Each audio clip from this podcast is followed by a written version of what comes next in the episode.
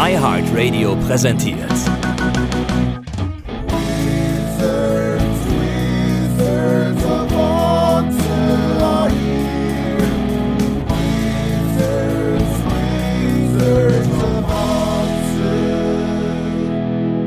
Der große FC Podcast Wizards of Otze mit Daniel und Pico. Herzlich willkommen, liebe Wizzies, liebe Wiz-Fam, liebe Wizards. Ähm, was für ein Scheiß. Was für ein mieser Scheiß. Ich habe, ähm, ich habe das Spiel nicht sehen können. Ich habe nur die erste Halbzeit hören können. Die erste Halbzeit hat natürlich mega Bock gemacht beim Hören. Und dann war ich in der Probe und krieg die ganze Zeit nur diese Kicker-Push-Notifications. Tor für Leverkusen, Tor für Leverkusen und gleichzeitig WhatsApp-Nachrichten vom Daniel. Ich raste hier aus. Daniel, ich glaube, heute wäre es besser, wenn du einfach mal aus deiner Sicht erzählst, wie du das Spiel erlebt hast. Ich bin vollkommen ausgerastet, ne? Ich habe die Bude zusammengeschrien hier. Das ist echt. Ich bin immer noch wütend. Also es ist jetzt Donnerstagmorgen, hier äh, ne, 10.49 Uhr haben wir auf der Uhr und ich habe mich immer noch nicht abgeregt von diesem verkackten Spiel, ey. Diese Drecks-Leverkusen, ne? ich sag dir. Das ist der unverdienteste Sieg, den ich jemals mitgekriegt habe, ja. Unglaublich. Die erste hat, also wir haben echt ein geiles Spiel gemacht. Ja? Wir haben wirklich, die Jungs haben einen. In der ersten so, Halbzeit. Ich fand auch in der, okay, in der zweiten war es dann nicht mehr, die erste Halbzeit war wirklich, das war echt grandios, ja. Aber auch in der zweiten Halbzeit waren wir noch gut drin. Natürlich ist Leverkusen ein bisschen mehr gekommen und hat dann versucht, ne, den Platz zu nutzen und zu kontern. Aber so zwei dreckige, miese Kacktore, die so unverdient waren, ich krieg mich gar nicht mehr ein. Ich bin echt ausgetitscht hier in der Wohnung.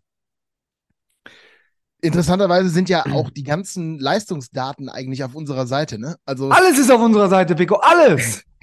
ich muss dich leiser machen. Hey, hey, hey. Ich musste den Daniel gerade mal leiser machen. Das ist ja, ist ja, wie der schreit, das ist ja Wahnsinn. 126 Kilometer sind wir gelaufen. Das ist atemberaubend übrigens, ne? Also ist, ist das der beste Wert, der jemals gemessen wurde, aller Zeiten? Weiß ich nicht, aber es ist wahrscheinlich unser Saisonhöchstwert, äh, gehe ich mal von aus. Ja, also ähm, ich, ich, ich versuch's mal, ich versuch's mal in irgendeiner Form zu analysieren. Also, ich hasse es ja, wenn ich recht habe, aber Frimpong, Frimpong und Diaby sind genau die Namen, die ich im letzten Podcast genannt habe. Und die Geschwindigkeit gegenüber unseren Innenverteidigern ist leider auch was, was ich genannt habe. Und ich meine, bei dem, bei dem, ähm, bei dem Freistoß kann man, das ist natürlich einfach Glück, Pech, alles auf einmal schlecht. Aber beim zweiten Tor, der Laufweg, den, ähm, den Soldo macht. Ne? Also Soldo ist so eine, eine Hundertstel Sekunde zu spät mit seinem Klärungsversuch, um den Ball doch noch irgendwie wegzukriegen. Und da merkst du halt, ne, wenn er da einfach einen Ticken schneller wäre, wenn er da einen Ticken schneller nachgeht, kann er das Tor, glaube ich, echt gut verhindern. Aber den, Aber den muss, den, beim zweiten Tor, den muss Schindler einfach faulen. Das, da, da darf da überhaupt, ja, da, als, als wir den Ball verlieren, geht er an Schindler vorbei an der Außenlinie. Wenn Schindler ja. den einfach ins Ausdrückt und sich eine gelbe abholt, taktisches Foul, passiert da gar nichts. Ja. Also, ich will jetzt nicht auf Schindler rumreiten, aber der hat echt ich weiß nicht, was mit dem in letzter Zeit los ist. Ich habe immer das Gefühl, wenn der reinkommt, ist das ein, ist das ein enormer Abfall im Moment gegenüber Benno. Ne? Wobei Benno ja auch im Moment keine Bäume ausreißt, wobei er natürlich grandios gestern gespielt hat mit einem Weltklasse-Tor. Ja. Ähm, aber in dieser Situation ist einfach, da gehst, machst du ein taktisches Foul an der Außenlinie beim Ballverlust und dann passiert da gar nichts. Ja. Ne? ja. Und Schindler auch wieder, steht in der Mauer, bückt sich weg, kriegt das Ding auf den Rücken. Wenn er sich einfach da groß macht, was ja eine Mauer sein sollte, dann landet das Ding einfach in der Mauer. Ne? Sorry, King, ich mag dich ja, aber da hast du zwei Dinge echt, also die gehen beide so leicht, leicht, leicht auf seine Kappe, muss man sagen. Ne? Und dann ich, verlieren wir halt einfach so ein Spiel. Ja, ich finde nämlich eigentlich, dass zum Beispiel Kilian, finde ich, hat wirklich eine sehr konzentrierte Leistung abgeliefert. Ne? Also der hat wirklich sehr, sehr gut gespielt. Über all diese Dinge, über die wir geredet haben in den letzten Wochen, ne, dass er so einer ist, dem Fehler nachhängen und so, der hat wirklich sehr konzentriert gespielt. Ich fand, das war eine seiner besten Leistungen. Ich fand, Soldo hat das auch gut gemacht und hat auch, man hat seine Tempodefizite nicht so bloßgestellt, glaube ich, wie was, wie, also sind nicht so bloßgestellt worden, wie das vielleicht zu erwarten war mit den, diesen Gegenspielern, die du gerade genannt hast. Ne? Also ich hatte, er hat gutes Stellung, Stellungsspiel geleistet und ja, das sind halt, na gut, er hat dieses Foul begangen vor dem, vor dem Freistoßtor. Die, die Szene müsste ich mir jetzt nochmal genauer angucken. Es war halt auch so ein läppsches Ding, wo er wahrscheinlich ja, war ein Foul. ein, War ein Foul. ja, war ein. Foul, war, sage ich ja gar nichts gegen. Das war halt, ne, vielleicht muss man den Fuß da nicht so rausstellen, kann man sagen. Ist natürlich eine wirklich zentral, sehr strafraumnahe Position. Das, da gibt man natürlich, da gibt er vielleicht diesen Freistoß wirklich viel zu leicht her ähm, in der Situation. Aber generell fand ich uns defensiv eigentlich wirklich, hatten wir die im Griff. Also es sind ja wirklich nur diese zwei Situationen gesehen. Die hatten ja sonst einfach gar nichts. Und weißt du, wenn Hector mit, ey, wat, okay, den hält er gut, äh, der Radetzky-Marsch im Tor da bei den, bei den Leverkusen, dann kriegt er den Finger noch ran, geht er an die Latte. Und Tigges, den muss der machen. Also viel freier kann man im Strafraum doch nicht zum Kopfball kommen. Ja. Und ich, Ja, ich natürlich soll- rege ich, mich, ich rege mich über das Resultat auf, das will ich nochmal klarstellen. Ich rege mich nicht darüber auf, wie die Mannschaft gespielt hat. Ich fand, die haben ein immens geiles Spiel gemacht eigentlich.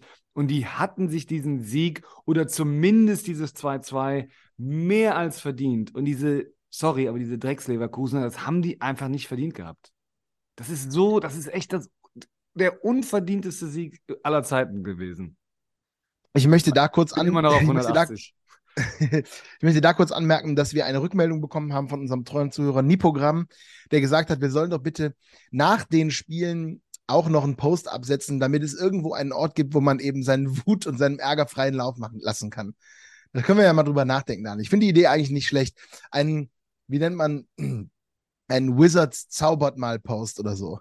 Ein Sagt uns eure ein, Meinung. Ein Wizards-Ventil. Genau.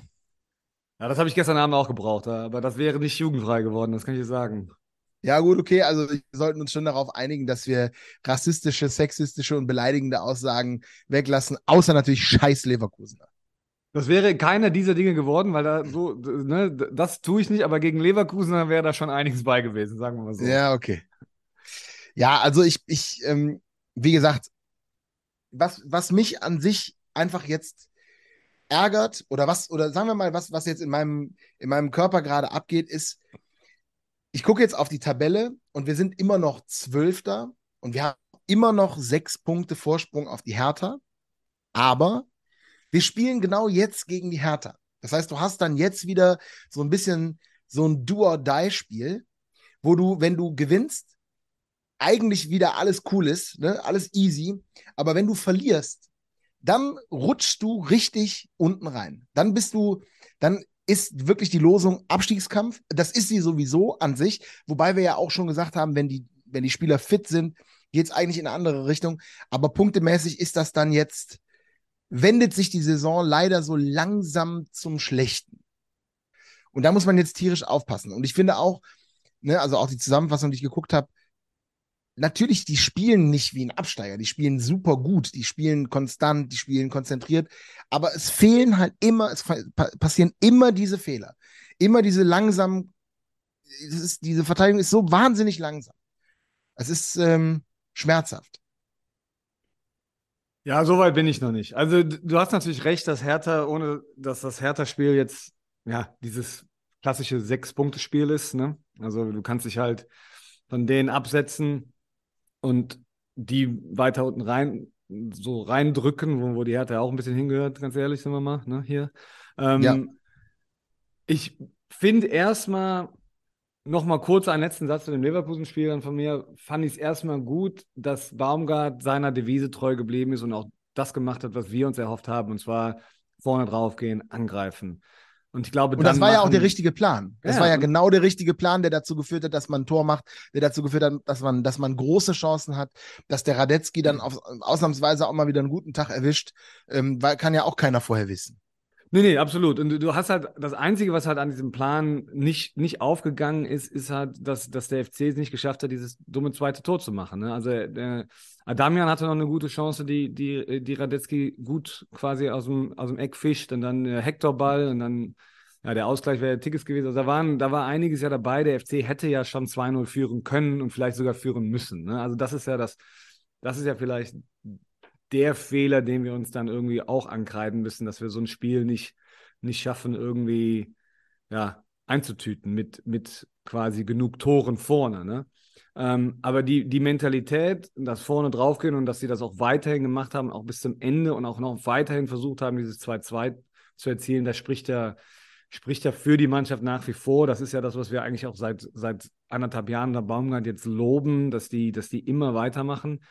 Und den Leverkusen wirklich, also von, von der ersten Minute an da drauf zu gehen und anzugreifen, das, das fand ich schon, fand ich schon sehr gut, weil man hätte ja auch schon denken können nach den letzten Wochen, dass man, und ne, wir reden so viel über diese Doppelbelastung, dass man vielleicht sagt, okay, wir, wir stehen ein bisschen tiefer, wir gucken mal, wir wollen diesen, den Konter, den schnellen Leverkusern keine Kontermöglichkeiten geben, keinen Platz bieten und so, aber ähm, ich finde es gut, dass sie der Devise treu bleiben und jetzt schlage ich mal den Bogen zu Hertha und ich hoffe, dass das, das auch am Samstag nochmal der Fall sein wird. Also ich glaube auch da hoffe ich darauf, dass, dass die wissen, okay, das ist jetzt das letzte Spiel, bevor es in eine wirklich lange Pause und auch eine sehr verdiente Pause für alle geht.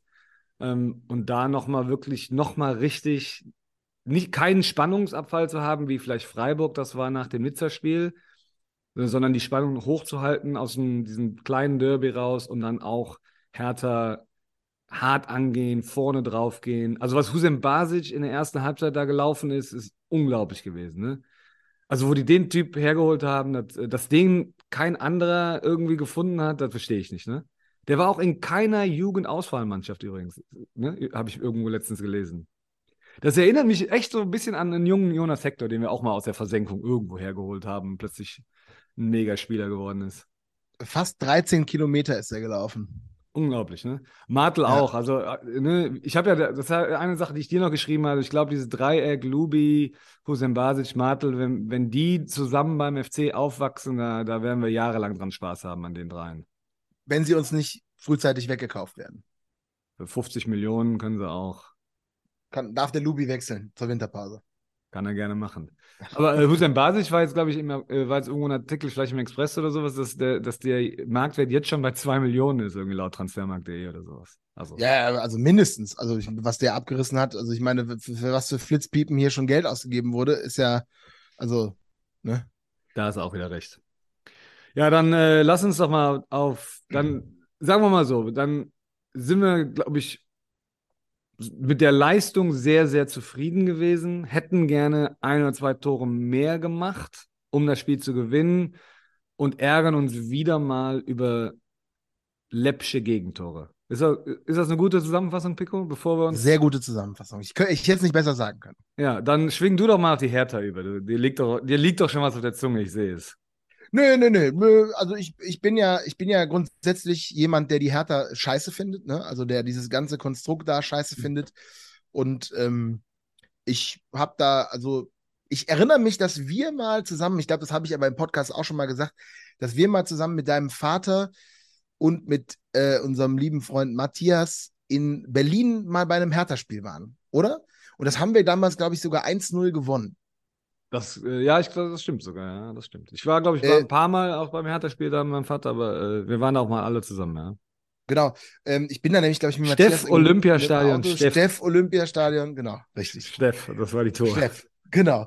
Ähm, äh, nehmen wir das doch einfach mal als, äh, so wie wir es in Erinnerung haben, als gutes Oben, dass da was zu holen ist. Ich, ähm, die Hertha ist halt ähm, für mich so ein, so ein Club, wo du, ähm, wo ganz krass auseinanderklafft, was der Wunsch ist und was das Potenzial in der Mannschaft ist. Ich glaube, da muss man auch immer so ein bisschen aufpassen. Das ist nicht so wie bei Leverkusen. Leverkusen ist dafür ja viel zu gefestigt und eine international renommierte Mannschaft. Bei Hertha ist das natürlich in den letzten Jahren immer schlecht gewesen. Und gleichzeitig haben die aber ja, ich sag jetzt mal, so viele, so hohe finanzielle Mittel, äh, dass das eigentlich äh, ein Team ist, was weiter höher spielen sollte. Und aus den letzten ähm, zehn Spielen haben sie aber auch nur zwei Siege geholt, wobei ein Sieg im äh, Pokal gegen Frankfurt war. Ähm, so ein 8-0. Äh, ansonsten haben sie nur gegen Schalke gewonnen. Und ansonsten gegen alle verloren. Gegen Stuttgart verloren, Bayern, Bremen, Leipzig und unentschieden gespielt. Ne? Und ich denke, das ist halt, und das hatte ich ja in den letzten Podcasts auch schon häufiger erwähnt, blöderweise ist das jetzt eben so ein, jetzt, jetzt lastet auf diesem Spiel so viel Druck Weil, weil eigentlich wäre es geil gewesen, gegen Leverkusen zu gewinnen oder einen Punkt zu holen und zu sagen, so, super geil, super Leistung. Jetzt nehmen wir das letzte Spiel noch mit und da hauen wir richtig einen raus. Und jetzt ist es so, äh, jetzt müssen sie einen raushauen, weil die drei Punkte sind wichtig. Die sind wirklich, wirklich wichtig dafür, dass man entspannt in diese Pause gehen kann, damit man jetzt nicht in der Pause auf einmal anfängt, darüber zu diskutieren, ob System, Spieler, Verletzungen, Trainer, was auch immer, ob was, dass, dass da jetzt gar keine Diskussionen anfangen. So sollte man eher die Hertha in diese Pause schicken. Und deswegen denke ich, dass das so ein unheimlich wichtiges Spiel sein wird. Ähm, ja, da gebe ich dir recht. Also ich meine, meine Gefühle gegenüber der Hertha sind, glaube ich, sehr ähnlich, was, was, ähm, was du gerade beschrieben hast. Ich bin ja jetzt auch kein großer, großer äh, Big City Club-Fan hier, ne? Ähm, wobei ich muss ganz ehrlich sagen, so bei Hertha oder auch beim HSV finde ich dieses Investorenkonstrukt ja eigentlich sehr amüsant von außen mir anzugucken. Äh, ja, also, so kann man es auf jeden Fall sehen, ja. Ne, ne, also es ist halt eher so, weißt du, so, so, so, Vereine, die dann so irgendwie so Leipzig oder Hoffenheim, die, die leider schlau sind und wissen, wie man was man mit so Geld anfangen sollte und dann damit schlaue Dinge machen, das ist eher so nervig, weil die dann natürlich dann irgendwie sehr erfolgreich sowas angehen. Wenn du dir äh, Kühne beim HSV oder äh, hier Windhorst bei Hertha anguckst, da kann man ja eigentlich nur drüber müde lächeln, was da gerade abgeht und wie die sich irgendwie scheinbar selbst mit Millionenbeträgen noch selber in den Fuß schießen können. So, ne? Also insofern äh, sollen sie da gerne weitermachen, wenn sie das so handhaben. Dann können sie so viele Investoren haben, wie sie wollen. Dann wird das nie irgendwas werden. Ähm ich weiß es nicht. Ich habe dir gerade zugehört mit dem Druck.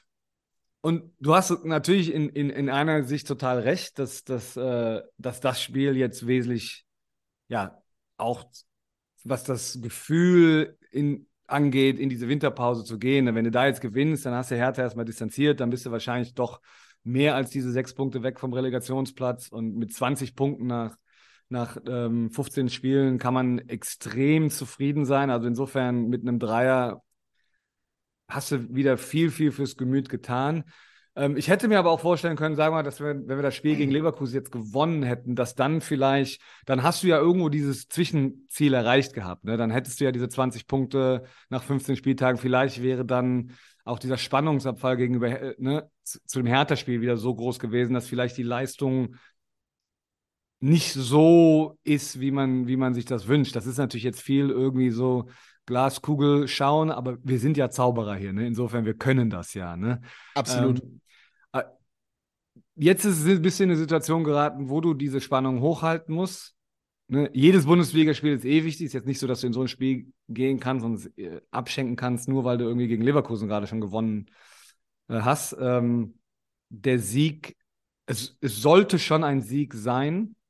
Ähm, es wäre uns zu wünschen, dass, dass wir Mannschaften da etwas unten drin halten können, die da auch bleiben können. Es ist vielleicht es war vielleicht nicht davon auszugehen, dass Leverkusen dauerhaft so tief mit der Qualität im Kader da bleibt. Insofern so Mannschaften wie Schalke, Bochum, ähm, Hertha, Stuttgart scheint sich ja auch so langsam zu fangen. Ne? Also man muss da schon gucken, dass da, dass da ein paar Teams irgendwie auch noch tiefer in den Strudel geraten und wir schön äh, weiter, weiter an der Oberfläche schwimmen. Ähm, ja, ich weiß es nicht. Hertha ist ich finde, die sind manchmal so ein bisschen eine Wundertüte, ne? Aber, aber wenn, ja. du die, wenn du die Resultate, die du jetzt gerade genannt hast, so durchgehst, dann, dann glaube ich schon, dass da. Gibt es eigentlich eine klare Richtung? Ja, also mit so einer Leistung wie jetzt, wie jetzt gestern Abend bin ich mir eigentlich ziemlich sicher, dass du die Hertha schlägst.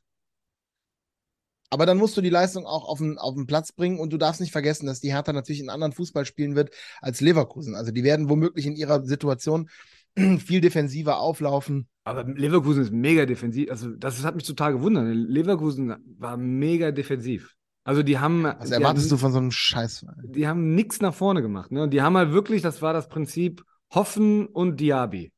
Weißt du, also, das war einfach, einfach versuchen, irgendwie auf Platz zu lauern, in, in den der Junge mit seinem Megatempo reinsprinten kann. Und wie gesagt, dann haben sie so einen dummen Freistoß gekriegt. Es hat ja dann einmal funktioniert und dann scheinbar kannst, ist das genug, um so ein Spiel zu gewinnen. Nur weil wir irgendwie es nicht geschafft haben, ein zweites oder drittes Tor zu machen. Ne? Na gut, aber wir haben ja Leverkusen abgeschlossen.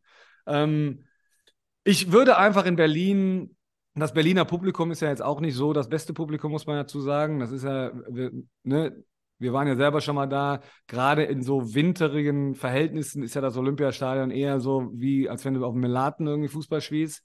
Ähm, insofern, insofern würde ich einfach mal sagen, da musst du genauso reingehen, da musst du draufgehen und hoffentlich das erste, zweite Tor machen und dann ist das Spiel gelaufen. Also ich glaube nicht, dass die Hertha eine Truppe ist, wenn die mal in Rückstand geraten, ohne dass ich jetzt da Statistiken kenne. Aber das gefühlt ist das keine Mannschaft, die dann so ein Spiel nochmal dreht. Ja, also ich, ich sehe es eigentlich ähnlich. Ich würde mir mal so ein Spiel wünschen, wo der FC, also wo man so von Anfang an auch die Früchte von dieser, von diesem Aufwand trägt. Ne? Also eigentlich war das ja mit Leverkusen, war, war das ja genauso. Man geht in Führung, man macht ein richtig gutes Spiel. Und wenn du jetzt einen drauflegst, dann, dann kannst du da endlich mal aus einer ganz anderen Position Fußball spielen, als du das die ganze Saison über eigentlich gemacht hast.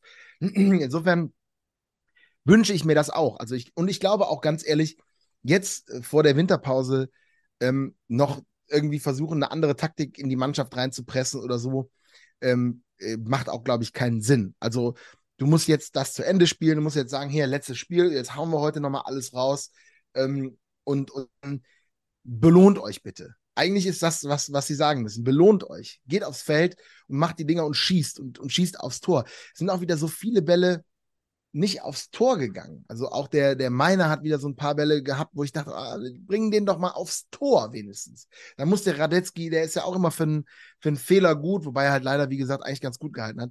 Aber ähm, ja, also ich, ich sehe es genauso. Offensives Spiel ist, ist völlig klar, aber mit, mit welchem Team laufen sie denn auf? Ist denn der Hüber, Hübers wieder fit?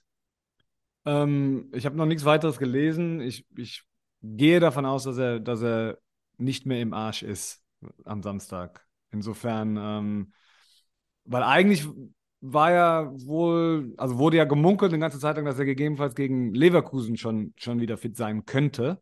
Und das wurde ja dann irgendwie, da wurde er gestrichen, aber ähm, ich könnte mir vorstellen, dass er gegen Hertha dann, dann wieder da ist.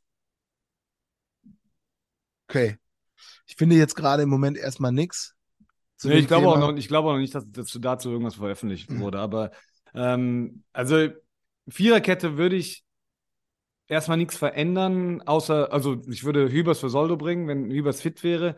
Ich hoffe, dass Benno äh, spielen kann. Benno ist ja auch, ähm, hat glaube ich auch einen abbekommen ähm, und ist dann ausgewechselt worden. Das war ja da, als, als Schindler reingekommen ist. Ich sehe im Moment Schindler, ähm, ja, das sind jetzt schon mehrere Spiele gewesen, wo man gemerkt hat, wenn er in dieser Rechtsverteidigerposition eingewechselt wird, ne, anstatt in der, in der Rechtsaußenposition, das, das ist gerade was das Defensive angeht, nicht so sein Ding. Ne? Also, das ist ja. vielleicht auch nochmal eine Position, wo wir in der Winterpause nachlegen müssten. Oder also ich weiß nicht, vielleicht gibt es einen in der Jugend, der das gut kann. Kann auch sein. Das habe ich jetzt nicht so auf dem Schirm. Aber generell, also ich, ich jetzt, ne, Verletzungen mal ähm, außen vor gelassen, weil wir da nicht so genau wissen. Es wurde noch nichts kommuniziert, würde ich äh, spielen mit Hector, Kilian, Hector Hübers, Kilian Schmitz. Ja, also wirklich nochmal versuchen, auch Top-Mannschaft aufzustellen. Ja. Da bin ich bei dir. Aber spannender ist ja eigentlich, was ist denn unsere Top-Mannschaft vorne? Ist unsere Top-Mannschaft denn, also Skiri auf der 6 ist ja klar.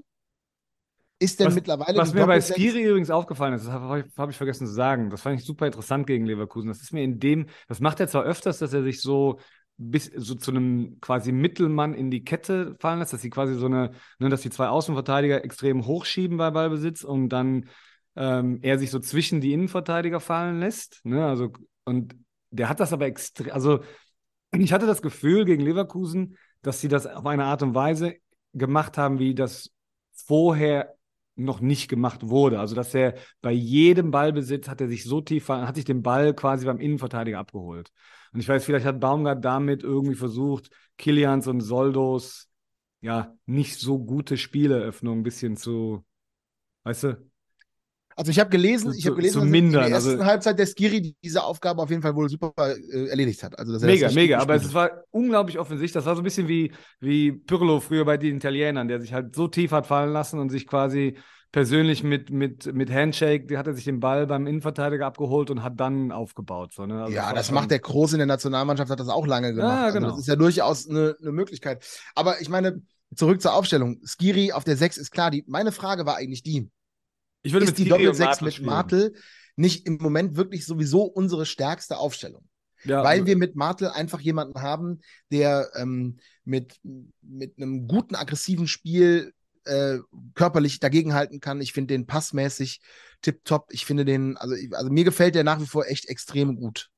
Muss ich, sagen. ich, würde, ich würde definitiv auch Skiri Martel spielen, auch gerade in Bezug auf das, was wir gesagt haben, weil diese Präsenz, die Martel da gibt, äh, hat in, in, im Mittelfeld und auch seine Laufstärke. Ich glaube, der ist sogar jetzt äh, im, im Spiel gegen Leverkusen am meisten gelaufen. Mehr als Skiri sogar, das glaubt man ja kaum.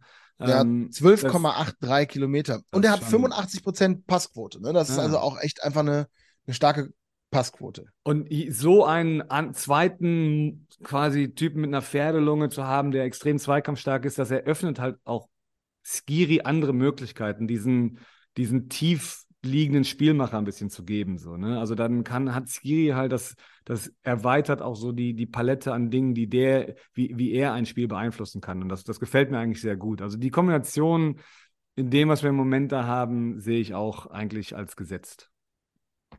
Das heißt dann aber auch eigentlich, dass er meiner Hussein Basic und Keins auch drauf lässt? Oder meinst du, er wechselt, er wechselt mal auf der meiner Position? Auf Oder schickt den Hussein Basic raus und holt den Duda wieder auf die 10. Wenn Hussein, wenn Hussein Basic kann, also wenn er, ne, das ist ja jetzt auch ja, Mittwoch. Wenn er nicht Samstag, am Arsch ist. Wenn er nicht im Ar Status im Arsch. Ähm, also was Hussein Basic da in der ersten Halbzeit gespielt hat, war echt grandios. Ne? Also, und der Team ist ja extrem jung. Also ich würde ich würd die Dreierreihe so drin lassen, ganz ehrlich. Ich würde äh, vielleicht der einzige Wechsel, den ich bei den Offensiven machen würde, ist, dass ich äh, Tigges für Adamian bringen würde. Ja. Wobei Adamian wohl ja auch nicht so ein schlechtes Spiel gemacht hat, ne? Nein, Adamian hat viel gearbeitet, viel probiert. Das ist halt alles teilweise der ist so un Der ist unglücklich im Moment. Ja, auch. Ne? das der ist sehr unglücklich.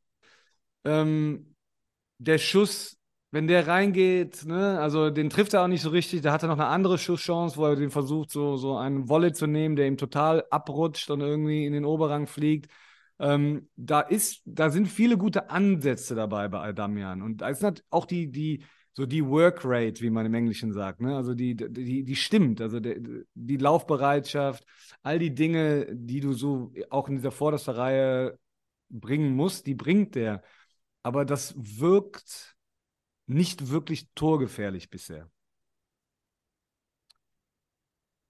Ja, aber da könnte ich mich, also grundsätzlich könnte ich mich mit der Aufstellung aber äh, anfreunden. Also der, es gäbe zwei Wechsel, Soldo für Hübers und Adamian für Tigges. Bei Hübers ist halt die Frage, ist er fit, kann er spielen? Ja, und bei Benno ist vielleicht auch so leicht die Frage, ob er spielen kann oder nicht, nachdem er ja auch verletzungsbedingt ausgewechselt wurde.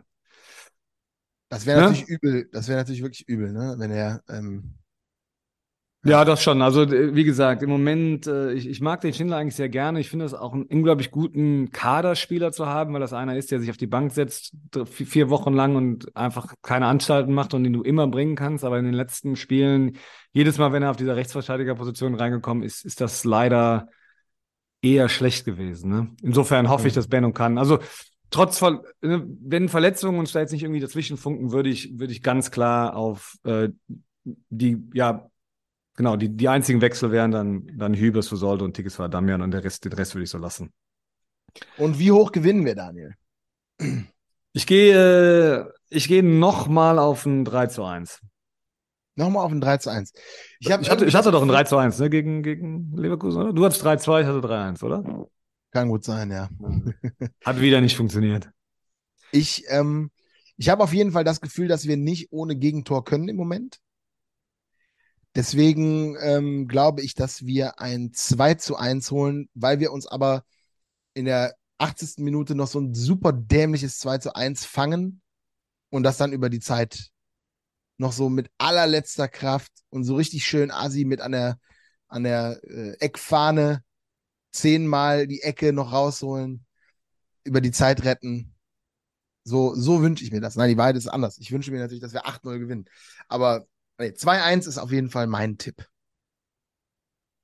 Ja, damit wären, äh, wenn einer von unseren Tipps stimmt, dann wäre die, die, ja, der erste Teil der Hinrunde oder 80 Prozent der Hinrunde, ich weiß nicht genau, 15 von 17 Spielen, ist ja auch eigentlich komisch, dass da noch zwei im, im neuen Jahr kommen, aber ja, dann könnte man ja wirklich sehr zufrieden sein mit 20 Punkten, oder?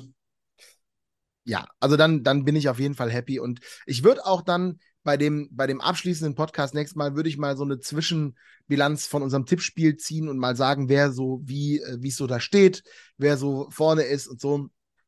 Und ich würde noch eine, wollte noch eine kleine so Sache hinten ranschieben. Ich habe gestern ähm, Abend noch nach dem Spiel die äh, ZDF-Dokumentation über, ähm, über Katar geguckt.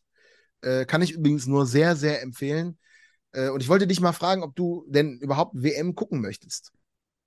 Ich habe da gar, noch gar nicht so viel drüber nachgedacht. Ich muss ganz ehrlich gestehen, dass äh, mein generelles Interesse der deutschen Nationalmannschaft gegenüber äh, auf einem irgendwie Allzeit-Tief irgendwie ist, habe ich das Gefühl. Ich, und ich weiß, gar nicht, so. ich weiß gar nicht genau, warum das so ist. Ne? Also ich glaube, diese diese Jahre von zwei, 2006 bis, bis 2014 waren natürlich unglaublich geile Jahre, aber selbst. Lukas Podolski. Natürlich, ne, aber selbst so Jahre, weißt du, also ich habe auch 2002 geguckt mit Balak und Kahn und also, ne, also auch so verkackte Turniere damals, die hat man auch geguckt, ne, aber irgendwie, ich weiß gar nicht, warum das so ist. Ich, ich, die, ich, wir haben mega gute Spiele, aber teilweise so richtig sympathische Jungs sind da auch nicht dabei, ne? Irgendwie so, die, die man, wie so ein Poldi oder Schweini, weißt du, also die man irgendwie, ja, die, die noch ein bisschen, ein bisschen was haben. Ähm, ich weiß es nicht. Ich, die Katar-Problematik sehe ich auch. Ich finde es, ich finde es, äh,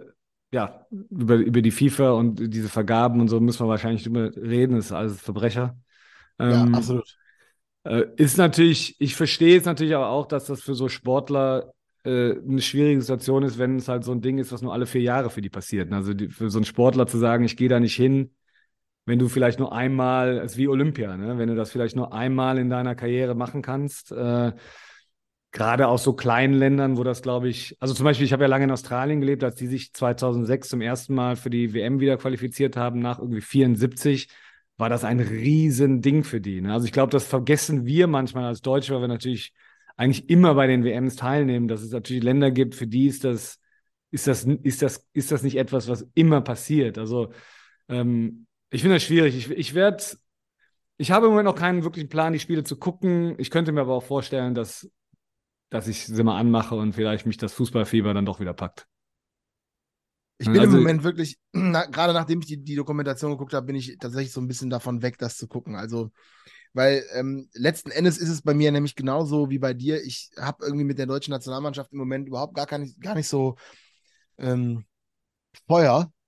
Und ähm, deswegen, ja, also mich, ja, wahrscheinlich ist es so, wenn es dann auf einmal, wenn sie dann in der, in der Gruppenphase 3-0 alle Spiele gewinnen und es dann so langsam in Richtung Finale geht, dann packt es einen vielleicht wieder, aber im Moment aber zum Beispiel jetzt, also wo ja diese Katar-Problematik gar nicht bestand, hast du denn die letzte EM, diese 2020 slash 2021 WM, hast du die? Die habe ich nämlich auch fast gar nicht geguckt zum Beispiel. Ich habe die auch fast gar nicht geguckt. Ich, sie, ja. sie hat mich auch. Ähm, also und das meine ich ja so ein bisschen, das ist so ein generelles Ding. Also das, das, da ist ja jetzt kein diese, das ist ja ein Turnier gewesen, wo du jetzt überhaupt diese Problematik mit, mit Katar, Menschenrechten und all dem drum und dran gar nicht hattest, aber trotzdem. Ja, aber das war doch diese Russ, das war doch diese Russland-Nummer, oder nicht? Nee, nee, das war die EM, die in allen, in zwölf verschiedenen Ländern war. Die da Russland war. So davor. wenig, so wenig weiß ich darüber. Stimmt, die letzte WM war Russland, ne? Äh, 2018. Die, boah, jetzt fragst du mich Dinge hier. Na, auf jeden Fall, die letzte EM war, das war das komische Ding, dass sie in London irgendwie, England, die ganze Zeit in einem vollen Wembley-Stadion spielen durfte und in anderen Ländern wegen Corona irgendwie vor keinen Zuschauer. Also es war ja auch totaler, totale Farce eigentlich. Ne? Also ja, ja. in letzter Zeit muss man sagen, dass UEFA und FIFA sich da keinen Gefallen getan haben, diese Turniere in einer Art und Weise auszutragen, dass, glaube ich, Menschen, die noch gucken wollen. Ne? Gut. Liebe Fans der Wizards, wir haben euch jetzt ein bisschen gelangweilt mit unserer Meinung zur Nationalmannschaft, obwohl ich weiß nicht, vielleicht ist es ja auch ganz spannend. Für uns ist es auf jeden Fall spannend. Lieber Nipo Graham, danke an, äh, für deinen Input, das äh, für den Post-Spieltag Post zum Auskotzen. Ähm, vielleicht nennen wir die Ru Rubrik auch einfach zum Auskotzen. Ja, muss man mal überlegen, was wir dann da genau posten, ne? Ich würde einfach nur ein Bild posten, wo drauf steht zum Auskotzen und dann darunter das Endergebnis des Spiels. Das würde ja eventuell reichen. Dann können wir die Leute, kann darunter eine kleine Diskussion stattfinden in unserer wunderbaren Community, die uns seit anderthalb Jahren immer weiter nach vorne bringt. Es werden immer mehr Hörer, weil ihr uns auf allen möglichen Portalen hört, wo ihr äh, Podcasts hört, bei Spotify, bei Apple Podcasts und natürlich bei iHeartRadio. Jetzt wünschen wir euch einfach, bleibt gesund bis zum Wochenende. 1. FC Köln gegen Hertha BSC. Mit einem Sieg gehen wir in die Winterpause. Macht es gut und bis dann. Ciao. Ciao. Das war Wizards of Otze, der große FC-Podcast mit Daniel und Pico. Für weitere Infos, Behind-the-Scenes-Extras und die beste FC-Podcast-Community der Welt, kommt bei Instagram vorbei, at Wizards of Otze.